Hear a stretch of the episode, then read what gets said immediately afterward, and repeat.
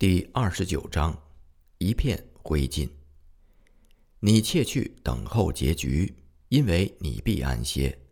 到了末期，你必起来享受你的福分。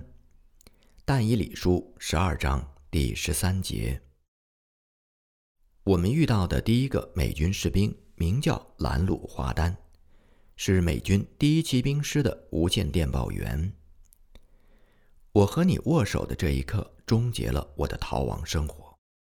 我在欢迎这位美军士兵的时候这样说：“华丹是一位忠厚爽直的青年。”他说：“第二天就要和他所属的部队去马尼拉。”孩子们唱美国诗歌欢迎他。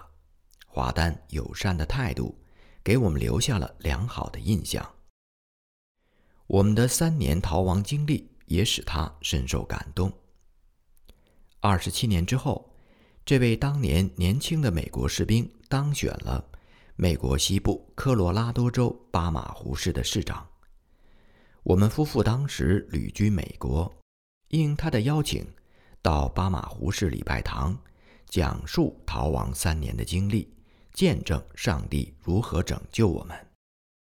我写了一首诗，题为《赠华丹》。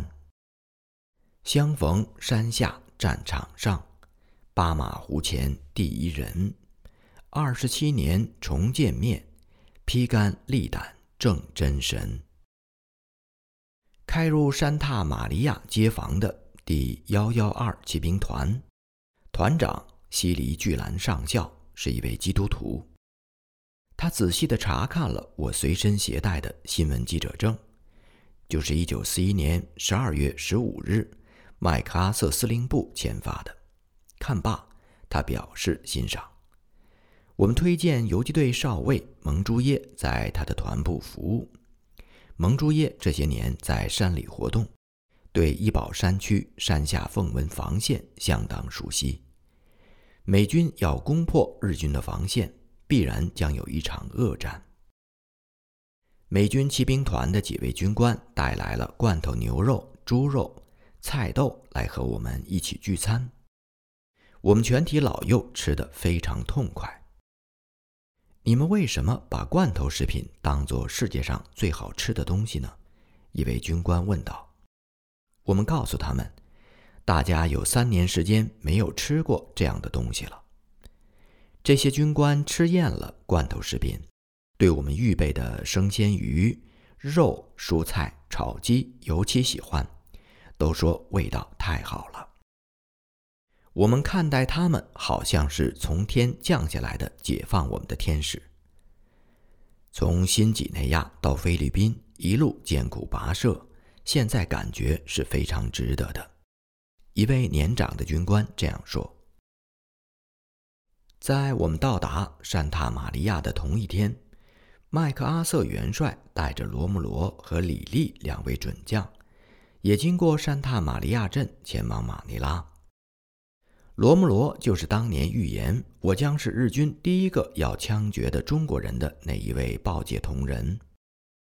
他从军之后已经升任准将。李立是一九四一年十二月麦帅总部签发新闻记者证给我的那一位少校，现在也升任准将。李立后来在给我的一封信中说：“我们退往遥远的澳洲，早已经听说日军。”查封了你的报馆，在我们看来，这并非意外。当时正是大家遭遇困难的时候，尤其是你身在敌占区，肯定是敌人想要消灭的人。我来迟了一点，但我终于回来了。麦克阿瑟激动地向马尼拉广大欢迎的群众这样说。日军败走之前最后一次行动是放火焚烧了马尼拉。大火蔓延了数日，城南的房屋楼宇尽被付之一炬，《新民日报》的工厂被烧毁，仅留下了一片灰烬。红蹲守先生如约回到山塔玛利亚，伤心地向我们报告。他边说边拿给我一张小版面的《新民日报》。我的一些童工在一家印务馆的协助下，已经在一九四五年二月八日恢复了《新民日报》的发行，只是版面缩小了。这一天对我来说是一个伟大的日子，看见我们停了三年的报纸恢复发行。施予的是上帝，收取的也是上帝，上帝是应当称颂的。我对洪敦守先生这样说，我还对他特别强调。我不但不会因为报馆被焚毁而灰心丧气，反倒会更加坚定地投靠上帝，积极发展。我衷心地感谢他。洪敦守先生欢欢喜喜地就此和我们道别。我急于要恢复报馆，就先和士兵一起赶往马尼拉，让家人暂时留在山塔玛利亚镇，慢一步再回城。一九四五年二月十二日，我们陪同幺幺二骑兵团的军官，先护送两位阵亡的战士到马尼拉城郊的坟场。这两位年轻的战士为自由、为公益、为国家流血牺牲。此行既是埋葬阵亡的战士，也是栽下自由的种子。耶稣说：“人子得荣耀的时候到了。”我实实在在的告诉你们，一粒麦子不落在地里死了，仍旧是一粒；若是死了，就结出许多子粒来。约翰福音第十二章第二十四节。炮弹从上空掠过，马尼拉城北还有几处大火没有熄灭。三年前，我看见班达干油库黑烟上腾。象征黑暗的日子开始。如今看见日军征服亚洲的梦想化作了灰烬。面对眼前这番景象，我和士兵想到石母、戴米博士、史克姑娘和其他就义的烈士们，他们的壮烈牺牲精神，比万丈火光更见光芒。自由再一次属于我们。烈士们不是突然牺牲。十二年后，菲律宾总统麦格塞塞下令以菲律宾荣誉书勋军职追赠石母、戴美博士和韦克姑娘。这是美国妇女首次获得菲律宾颁发的最高荣誉。麦格塞塞曾经从事地下游击活动，和石母同一天被日军追捕，他侥幸逃脱，战后当选为总统。他没有忘记石母、戴美博士和韦克姑娘的功绩。回到马尼拉城后，正像山塔玛利亚河中和我们相遇的那位红蹲守先生所说的：“中外各界各方欢迎我们安全归来。”在各界同心支持下，《新闽日报》恢复发行。我们报纸的规模比战前更加扩展。每天特别开辟了信心生活专栏，是传播基督福音的第一家中文报纸。我的笔名也由半生改为重生。当时我的朋友费里利·马阔担任麦克阿瑟总司令部的新闻处长，随军来到菲律宾，他对我们报纸的恢复发行出力很大。他在战争爆发前返回了美国。在菲律宾被日军占领期间，曾经为美国著名的杂志撰文，论到我的处境，曾以为我已经被日军杀掉了。马阔以前是菲律宾《自由周报》的主编，现在任美国亚利桑那首府凤凰城《共和日报》的主编。他战后替《新民日报》年鉴写了一篇文章。讲述了他在马尼拉光复的时候怎样和我重逢。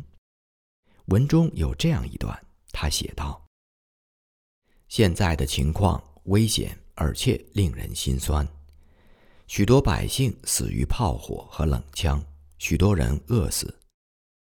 就算在山道顿马士大学的集中营，也有一些人的粮食拿到的太迟了，很少有人有完整的家园。”几乎每一个人都失去了所有的东西，几乎每一个家庭在这一次战争惨烈的过程中，都经历了家庭成员的损失。这真是巨大的战争浩劫。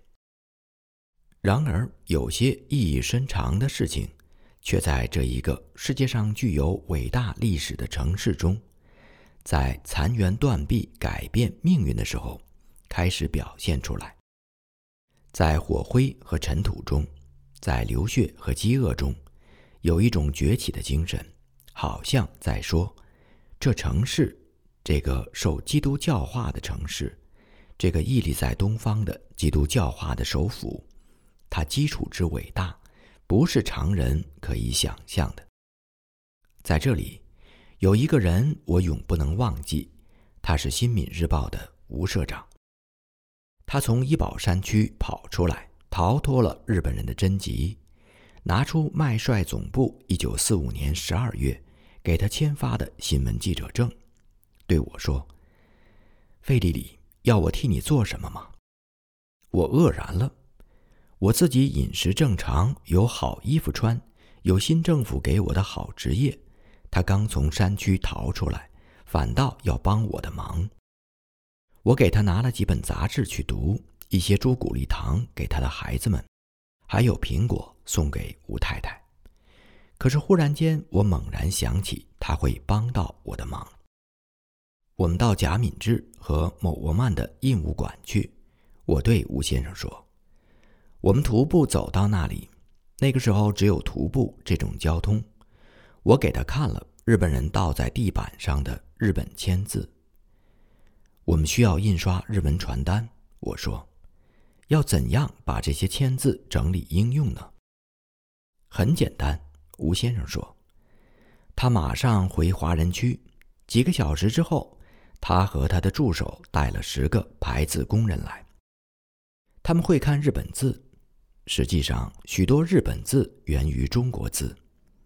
几天之后，工人们把字架弄好，把散在地上的日本签字重新归置，于是排出了我们所编发的降落伞新闻。传单印刷好之后，数十万份被空投到了敌占区。由于印刷质量太好，有些日本人还以为东京已经实现了。你们只有在东京才会印发这样好的日文报纸，他们这样告诉我们的翻译官。使我们又惊奇又快乐的是，亚奇、丹氏和黄登书都因为第八军及时到来而安全获救。在菲律宾游击队的协助下。美国第八军解放了马尼拉南面四十公里处的罗氏曼牛美侨集中营，他们也驰往文珍狱巴，解救了在那里被囚禁的许多政治犯。日军撤退之前开始枪毙政治犯，有一些人犯正等候被处决。我们报馆的司库黄登书便是其中一人。在逃亡初期，他设法在经济上接济我们。这样一位忠诚的同事，现在终于幸免于难。丹氏和亚奇从文珍狱坝步行到马尼拉南区，找到了罗大姐。当时他住在丹氏家背面空地的临时木屋里，他们的房屋已经毁于炮火。罗大姐在灾难中得着了下面这句经文。耶和华如此说：“我虽然使你受苦，却不再使你受苦。”那红书一章十二节。诚如圣经所应许的，丹氏从狱中出来了，他们心爱的女儿美芝和我们一起下山归来了，他们一家人重新团聚在一起。战后，丹氏当选为以马内利医院的总经理。继承就义的戴美博士和韦克姑娘的遗志，继续医院的复兴工作。以马内利医院的紧急病症隔离室，就是1942年3月我从伊保山区回到马尼拉城的第一个避难所，还在那里。亚奇在马尼拉的故居已经被战火焚毁，马尼拉市区满目苍夷。小希拉宾、小马大。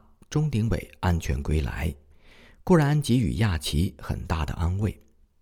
可是，一听说亚锦罗太太和其他的家人没能从山区和我们一路走出来，亚奇异常的震惊。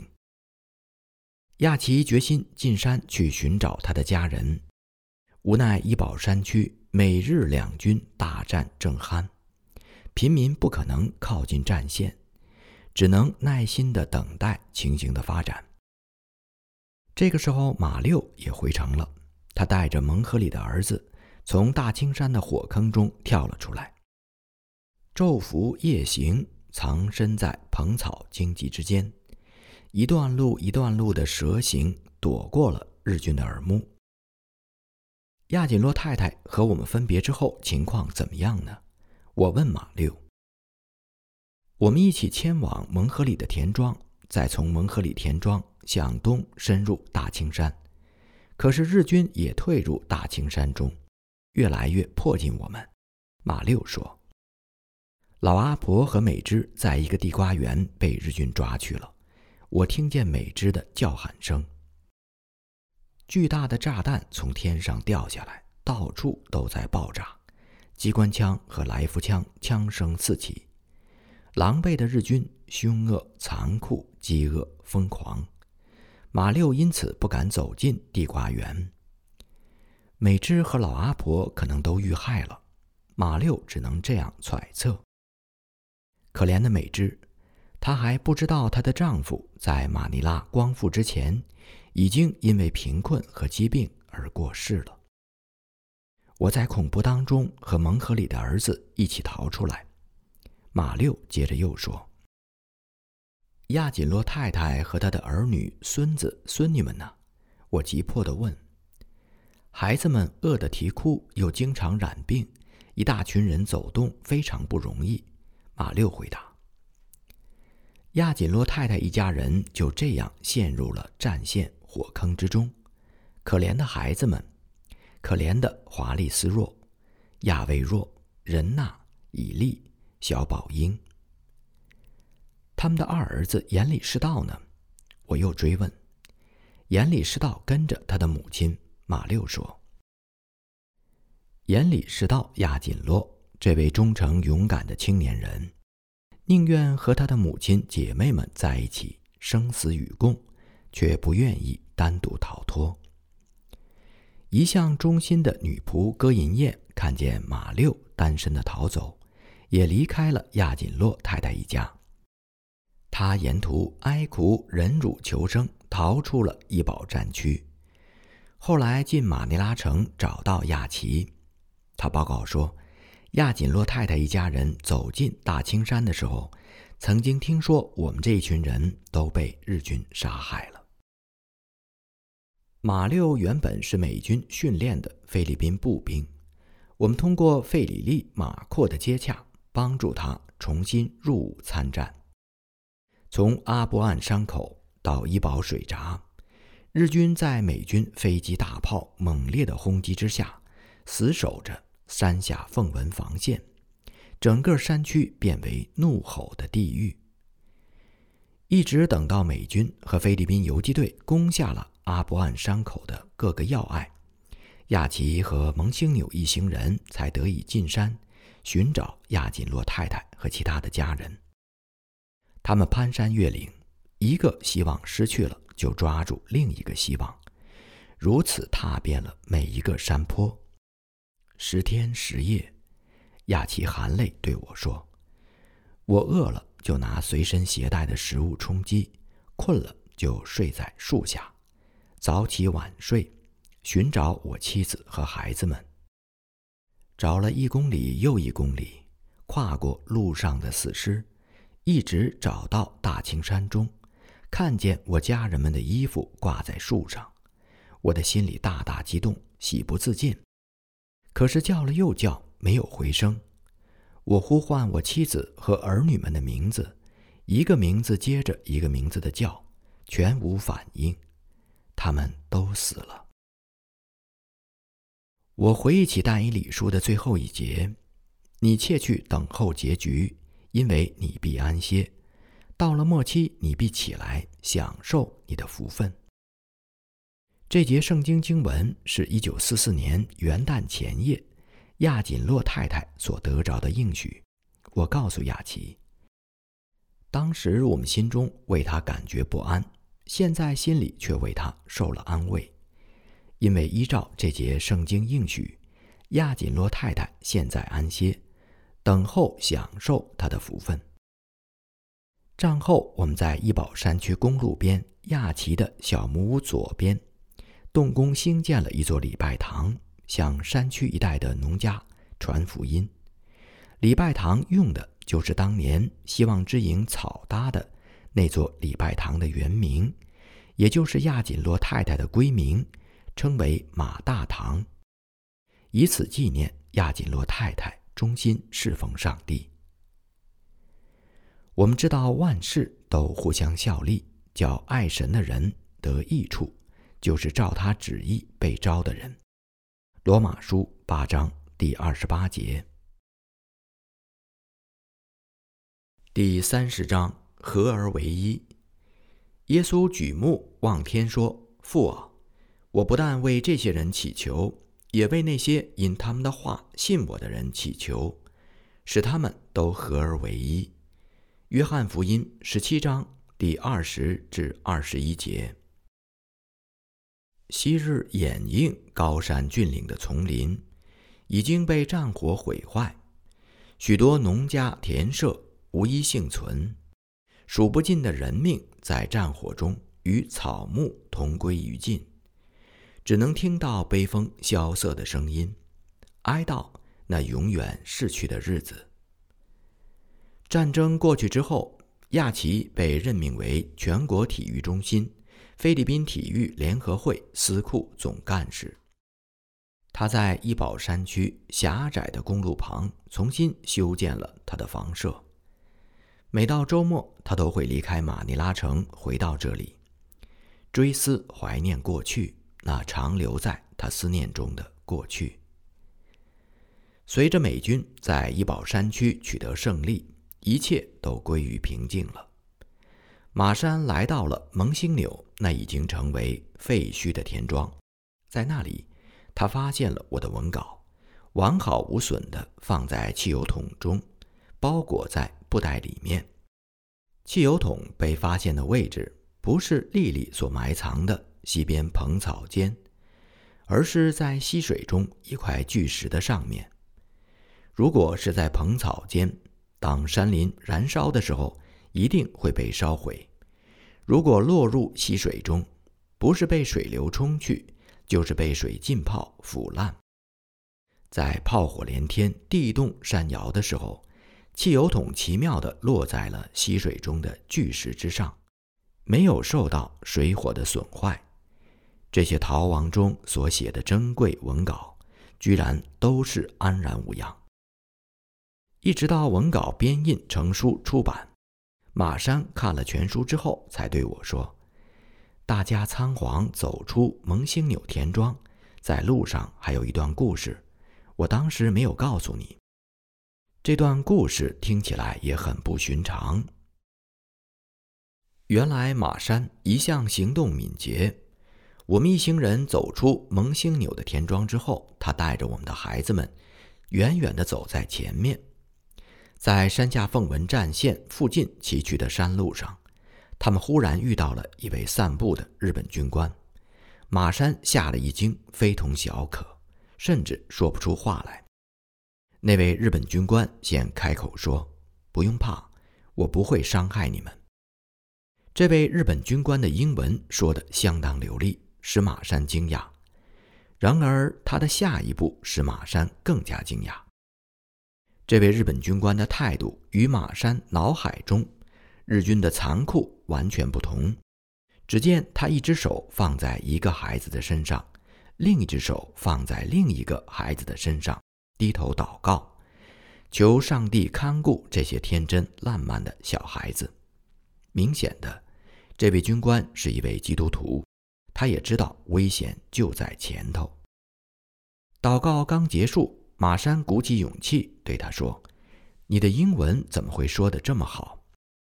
我生长在美国加州，这是为什么我会是一名基督徒。后来我返回日本，战争爆发之后，我应召入伍，这是为什么今天我会在这里。这位日本军官离开之前，又对马山和孩子们说：“如果你们脱险活着，请为我代祷；如果我脱险活着，也要为你们代祷。”我们不知道山下凤文防线崩溃的时候，这个日本军人在哪里，也不知道他现在是死是生。记得在逃亡的初期，每逢星期天，丹尼士兵和我以及亚奇一家老幼，在伊保山中希望之营旁边一棵古老的大树下聚集礼拜、唱诗、祈祷，轮流讲道。有一次轮到亚奇主讲，他为这战争的残酷、流血伤亡，无限悲痛。无论是敌人还是朋友，大家都是上帝创造的儿女，在战争中彼此残杀，只能令天赋上帝伤痛。亚奇当时以沉重的心情这样严肃地说：“不料在菲律宾光复大战的时候。”他的太太和七位儿孙都在战火中殒命了。恍然间，第二次世界大战已经过去了几十年。想到亚锦乐太太和他的儿女、孙子、孙女们的命运，想到山下凤文防线那位日本军官的命运，更想到师母戴美博士、韦克姑娘壮烈就义的命运。还想到我们夫妇和全体儿女，以及逃亡中朋友们出生入死的命运，我几度沉思，得着圣经约翰福音这一段的教导。主耶稣基督对彼得说：“你年少的时候自己束上带子，随意往来；但年老的时候，你要伸出手来，别人要把你束上，带你到不愿意去的地方。”彼得看见约翰，就问耶稣说：“主啊，这人将来如何？”耶稣对他说：“我若要他等我来的时候与你何干？你跟从我吧。”彼得最后死在十字架上，约翰活着做活的见证。是死是活，圣徒的信心都必合而为一。结束语。从一九四一年十二月三十一日离开家，踏上逃亡之路，到一九四五年一月九日走出山下凤文防线，共计一千一百零五天。这些试炼的日子，我们无时不在死亡的边缘。没有人敢说，在日军占领菲律宾期间，我们能活下来。这些日子。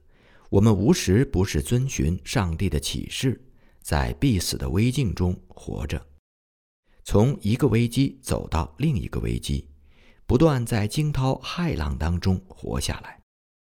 上帝的启示不是偶然一次的奇迹，而是一次又一次数算不尽的奇迹。不但我们夫妇本身，就连逃亡中每一个朋友都深深的感悟。圣灵在我们中间运行着，上帝使我们天天在他的恩典奇迹中活着。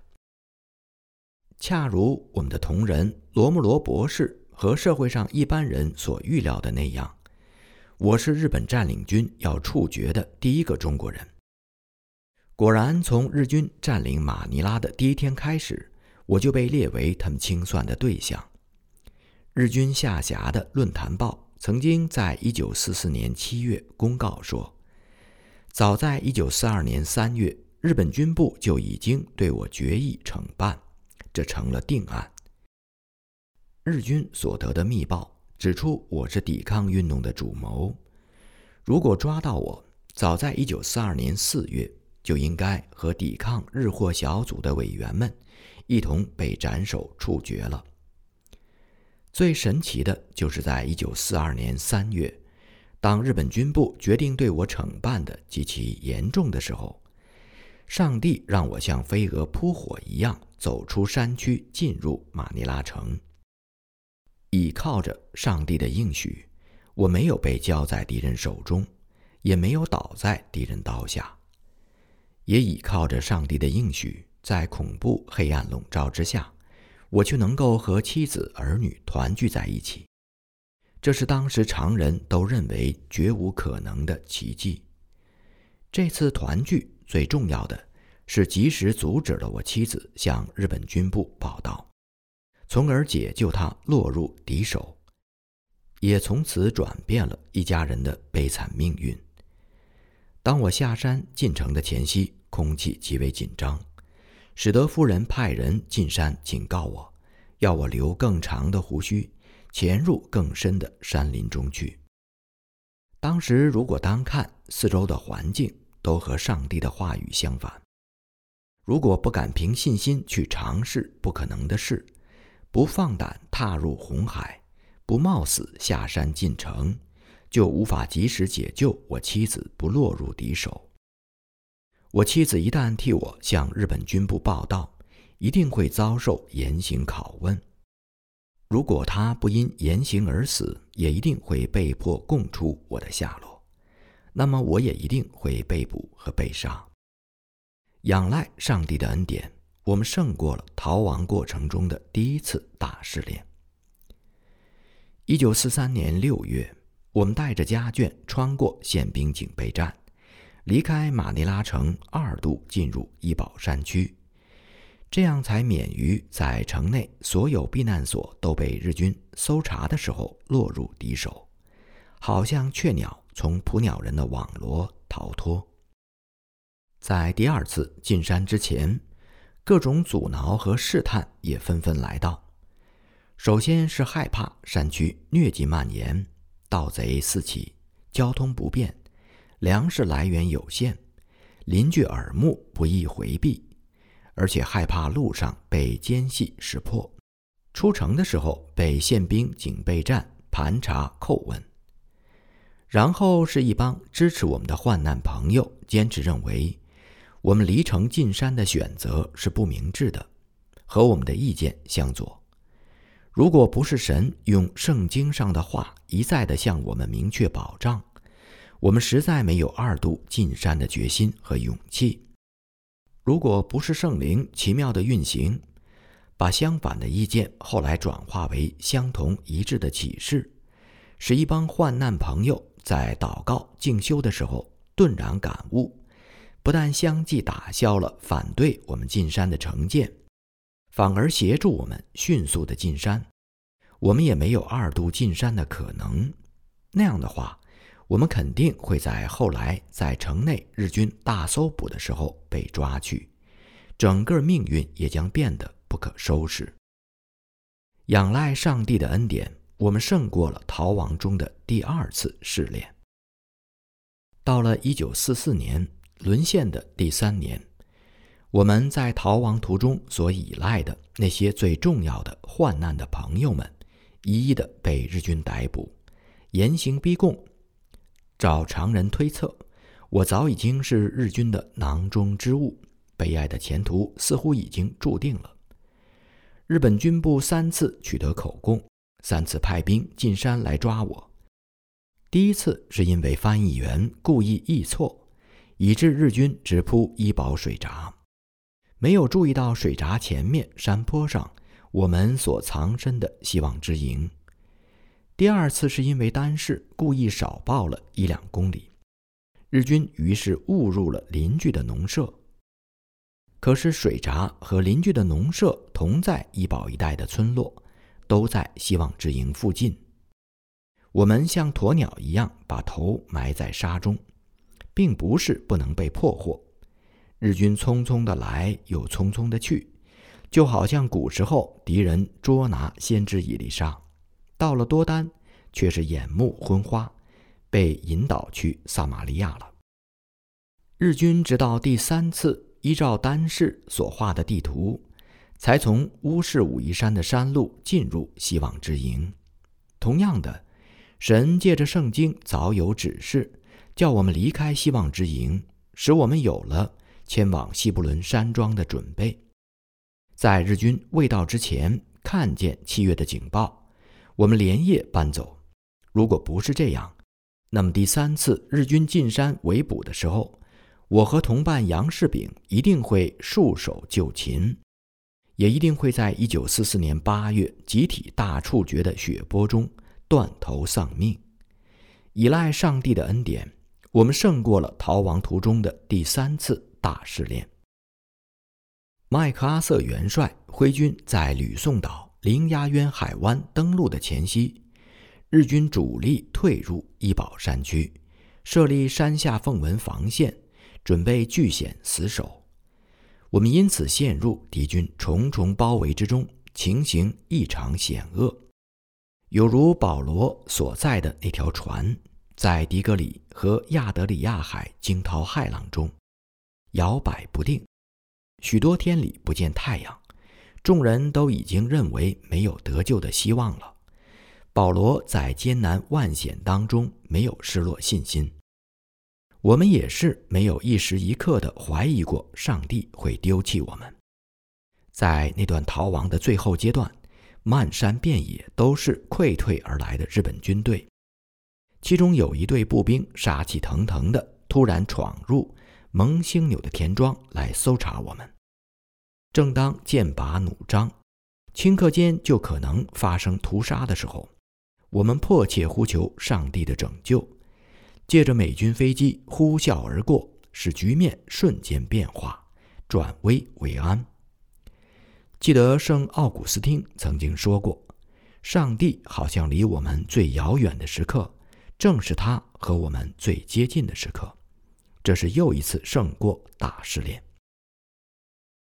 山下凤文防线是一个沿山列阵、异常险峻的广大战场。每一个山坡，每一条山路，日军都做了最后的准备进行厮杀。他们严查来往的路人，动辄杀戮，百姓因此伤亡流血的惨剧不断发生。我们那个时候像是处在天罗地网当中，向东走可以保持和日军的一段距离，向西走会和日军迎面相撞。是向东走还是向西走？一念之差就攸关生死存亡，而且时间刻不容缓。我们不照人的想法向东走入更深的山林，而是遵照上帝的启示向西走下平原。我们没有死在迎面进山来的日军枪下，没有死在险恶惊人的流沙当中。我们跟随着上帝所赐予的一点点光。在走投无路当中获得生路，跳出了战争黑暗的地狱，仰赖上帝的恩典，我们胜过了逃亡途中的浩劫中的最大浩劫。回顾逃亡的日子，劫难重重，上帝在每一个危难的时刻总会把我们拯救出来，使我们在他的恩典奇迹中活下来，这是千真万确、明明可知的。一千一百零五天的逃亡岁月，不单单日军的搜捕和战争的恐怖令我们时刻提心吊胆、惊心动魄，而且在风雨凄凄的山林中，贫困和饥饿交加，孩子们年幼体弱，毒蛇经常出没，也是苦上加苦，令我们度日如年一般。如果没有信心的支撑，一天都活不下来。上帝无所不知，无所不能，无所不在。每一个阶段都有每一个阶段的安排，每一个阶段都有甘心和我们生死与共的同伴。这些同伴当中，有的并不是老朋友，也没有深交，大家都只是基于同情之心，却能够肝胆相照，至死不渝。坦率地说。一千一百零五天的惊险逃亡经历，正是彰显圣经神的话语的可靠和信心的力量，彰显耶稣基督的爱是何等长阔高深，彰显天赋上帝选召我们活着做见证的旨意，神恩浩大无穷无尽。